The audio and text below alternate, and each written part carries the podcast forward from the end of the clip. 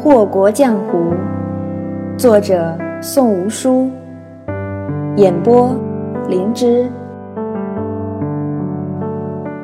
第五十七章：万事总成空。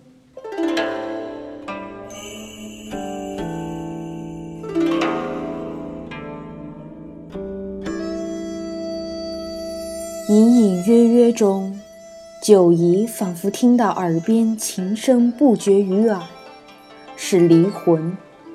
她记得的那样凄凄切切、缠缠绵绵的曲调，除了那首曲子，再也没有别的能够拥有。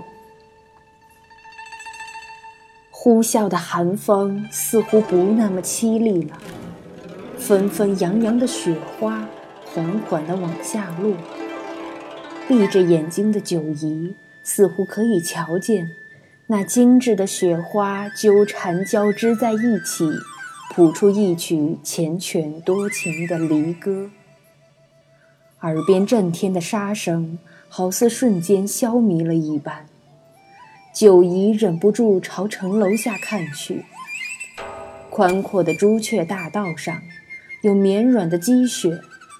远处是一片血红，无数的尸首堆叠在一起，那样残酷的画面让他不敢继续向近处看来。不敢就不看吗？当然不会。九姨的视线游移着，飘忽着，终是在寻找到那个红若一点朱砂的男子的一瞬间，清明如洗。三尺清风，挥洒之间，鲜血四溢，艳红的血滴伴着飞扬的白雪，红白交映，美不胜收。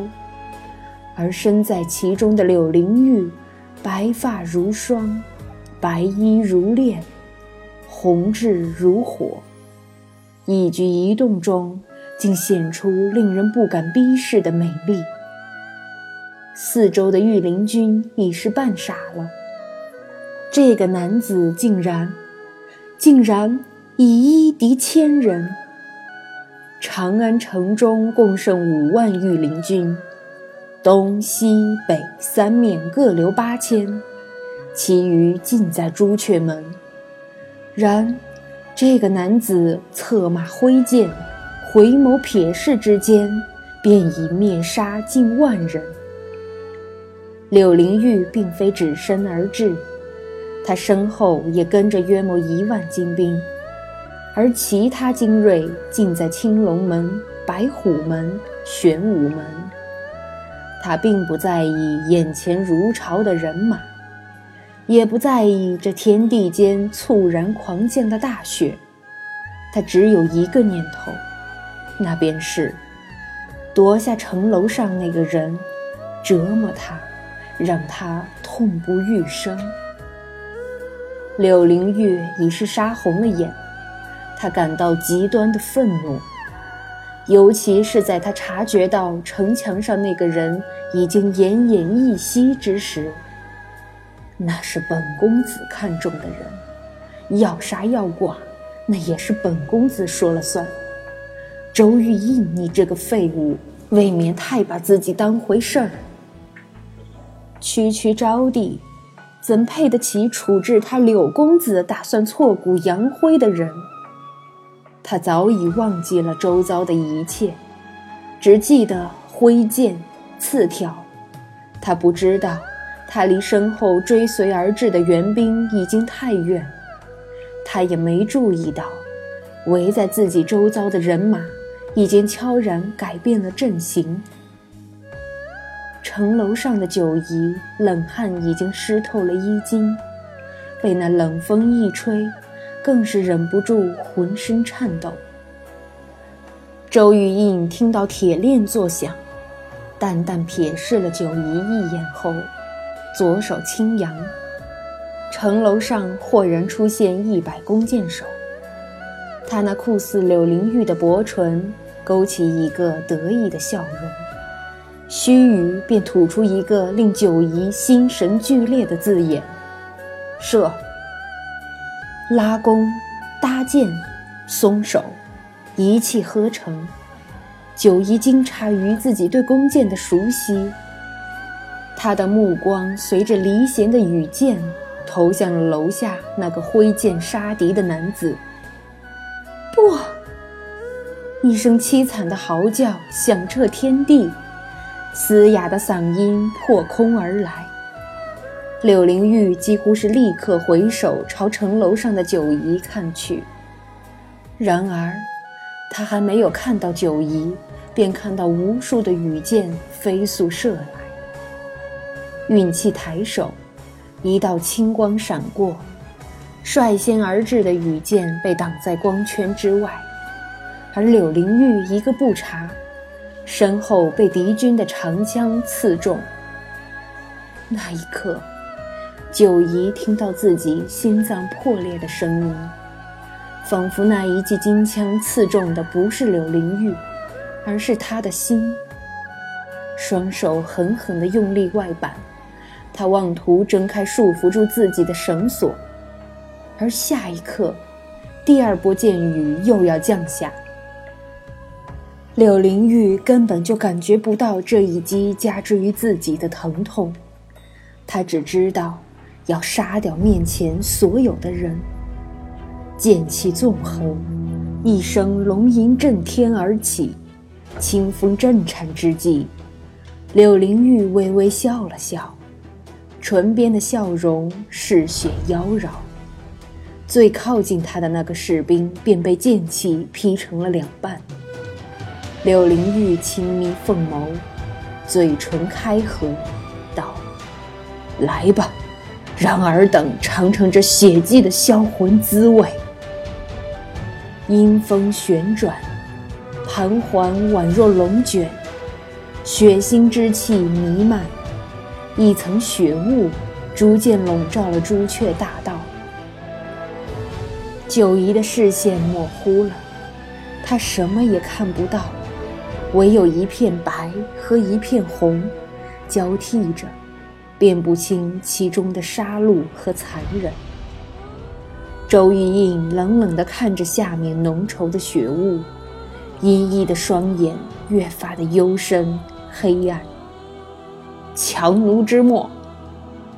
回顾左右，他的面容冷硬无情，道：“对准了正中央，给朕射！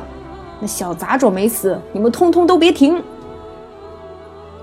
很久很久，久到九姨怀疑自己的生死。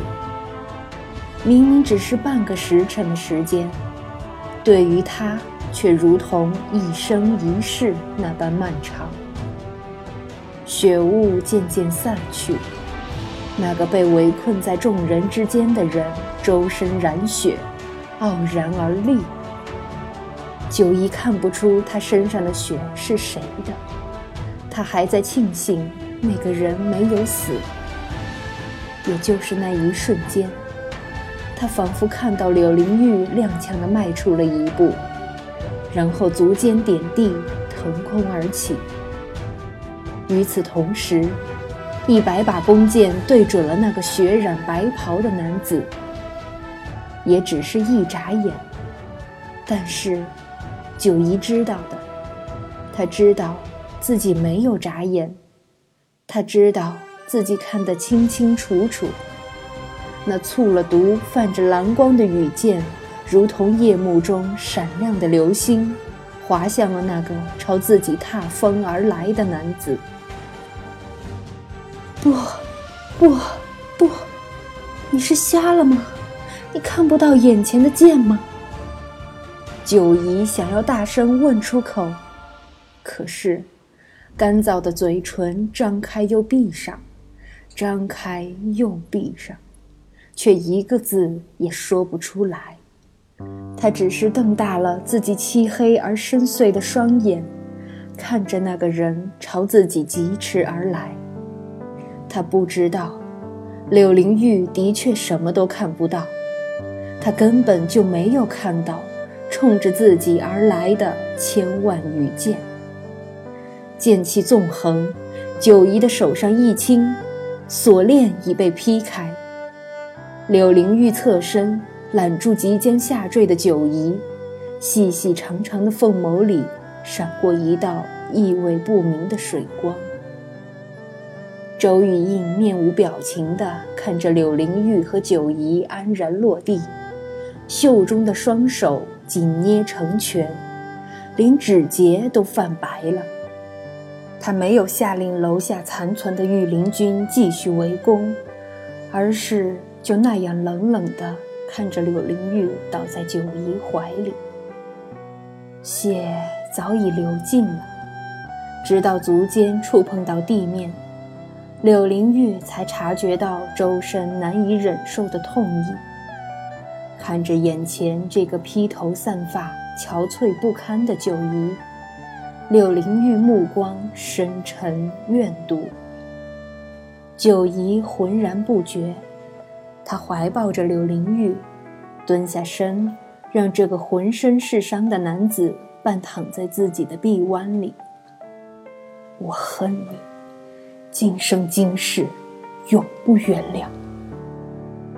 柳灵玉几乎是一字一顿地吐出这一句，每一个字，都好似他的宿仇一般被狠狠地咬住。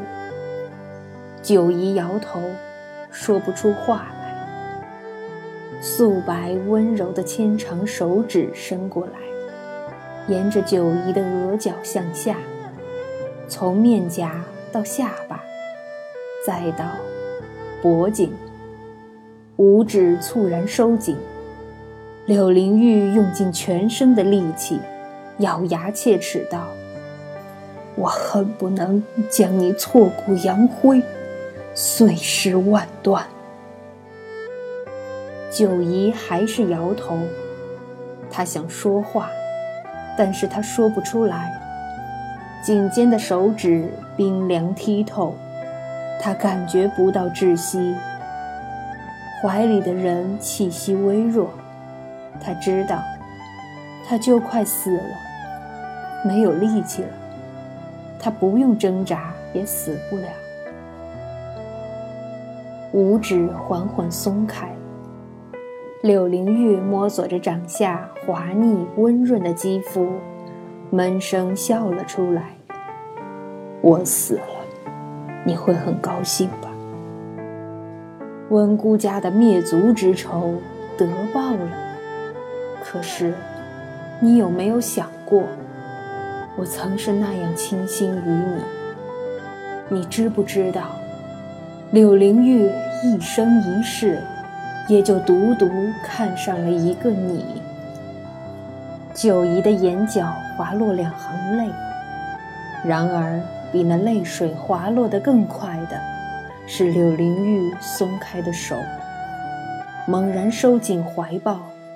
九姨狠狠地箍住怀中的身体，一声压抑的哭声自胸腔爆发，如同野兽受伤时绝望的嘶吼。周玉印被九姨的反应吓着了，忍不住后退一步。不知怎的，他突然觉得底下那个怀抱着柳灵玉的女子，刹那间褪去了周身的平淡无奇，进而焕发出奇异而摄人的威势。九姨松开怀里的人。抹去他面颊上沾染的几点血渍，他的动作是那样小心翼翼，细致到比春日里凉下雨燕的呢喃还要温柔缱绻。而后，他让柳灵玉平躺在绵软而洁白的积雪上，那样耀眼的白，和着那人素色的发丝，让他觉得。美好而璀璨。他提起柳灵玉身侧的宝剑，深吸一口气，双手握剑，将其高举过头顶。三尺白刃在雪中熠熠生辉。九姨口中念念有词，忽而周身劲风急起，和方才一样，雪雾弥漫人眼。只不过，那浓稠的雪雾渐渐成型，汇成一只昂首啸天的凤凰。周玉印又忍不住后退了一步，但见得那凤凰金喙开合，道：“真正的雪季，现在才开始。”凤凰振翅，飞沙走石。曾月怎么也不明白，一团雾气会有那么邪门的威力。他才想偷偷溜走。一道灼热的火光便穿透了他的胸口，他垂头看着自己胸口那个黑黑的洞，目眦尽裂，颓然倒地。冯三来到朱雀门的时候，只见那汉白玉铺就的大道上，有厚厚的积雪，粘稠的雪渍，还有。还有一只硕大的凤凰图腾印在朱红色的朱雀门上。那凤凰双翅狂展，头颅高昂，而侧过的凤眼，却是瞧向了不远处的地上。冯三走过去，柳公子的狐裘大毡平铺在积雪上，红艳艳，夺目刺眼。摇了摇头，冯三的眼中迅速的划过一抹流光，长叹了一口气。九姨带走了柳公子。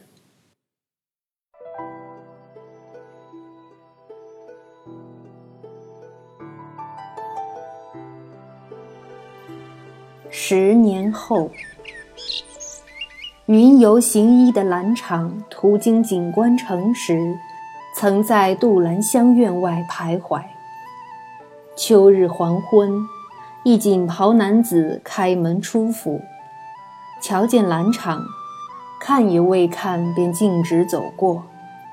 他身后跟出一个身量高挑、瘦长的异族女子，唤道：“林月，早点回来。”那男子回眸应了一声，冲女子淡然一笑。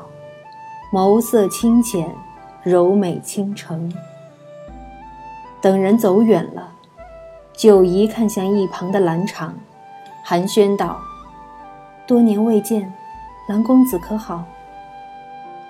兰场一愣，看向柳灵玉方才消失的方向，刚想开口问九姨柳公子之事，便又听得九姨道：“他去聚宝斋看玉。”兰场讶异于九姨平淡的态度，疑惑地看着面前的女子，迟疑道：“你不恨吗？”九姨扬眉笑道：“你怎么不问，他恨不恨？”兰场无言以对。九姨冷笑道：“他若记得，又怎忍得住不将我挫骨扬灰？”蓝场惊得后退一步，你对他做了什么？难道他心心念念的女子，也变做了和柳公子一般世仇而生的人？封印过往而已，蓝公子何必担心？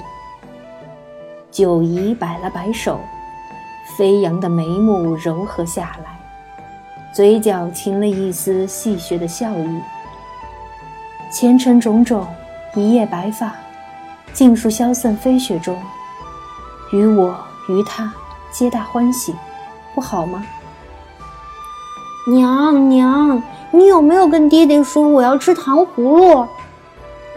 一个小小男孩自院落深处奔来，软糯的童声又让兰场惊住。九姨转身，一把抱住扑过来的柳成琴。在他精致的鼻子上捏了一下，笑道：“成儿不怕牙疼的时候，爹爹拿小皮鞭教训你了。我才不怕呢，爹爹是纸老虎。”小人儿笑嘻嘻地抱住九姨的脖子，一脸的天真笑意，拍拍儿子的背：“九姨扭头对兰场道：“兰公子不必挂心，杜兰香愿一切安好。”说罢，便抱着孩子进门了。兰场愣愣的，良久才回过神，转身便看到了缓步而来的柳公子。那人锦袍加身，其上银丝穿引，金贵娴雅。他步伐优雅，不急不缓，体态风流，修长倜傥。兰长只觉得对面人的衣袂翩跹，宛若蝶舞，踏秋而来，碎了漫天华彩，甚至。将时光拉回十年以前，公公公公子，柳灵玉漂亮的凤眸紧紧盯住兰长，冷声道：“以后别再来了。”兰城的脸色煞白，原来是这样。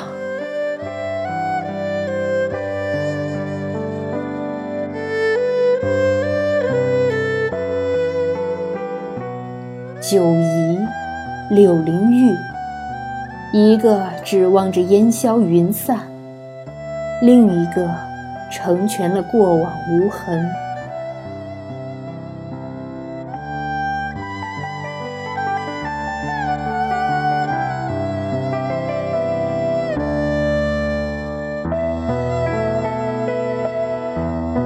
贪欢之毒，无药可医。凤凰血印，无人可破。然，若问谁解贪欢，情也。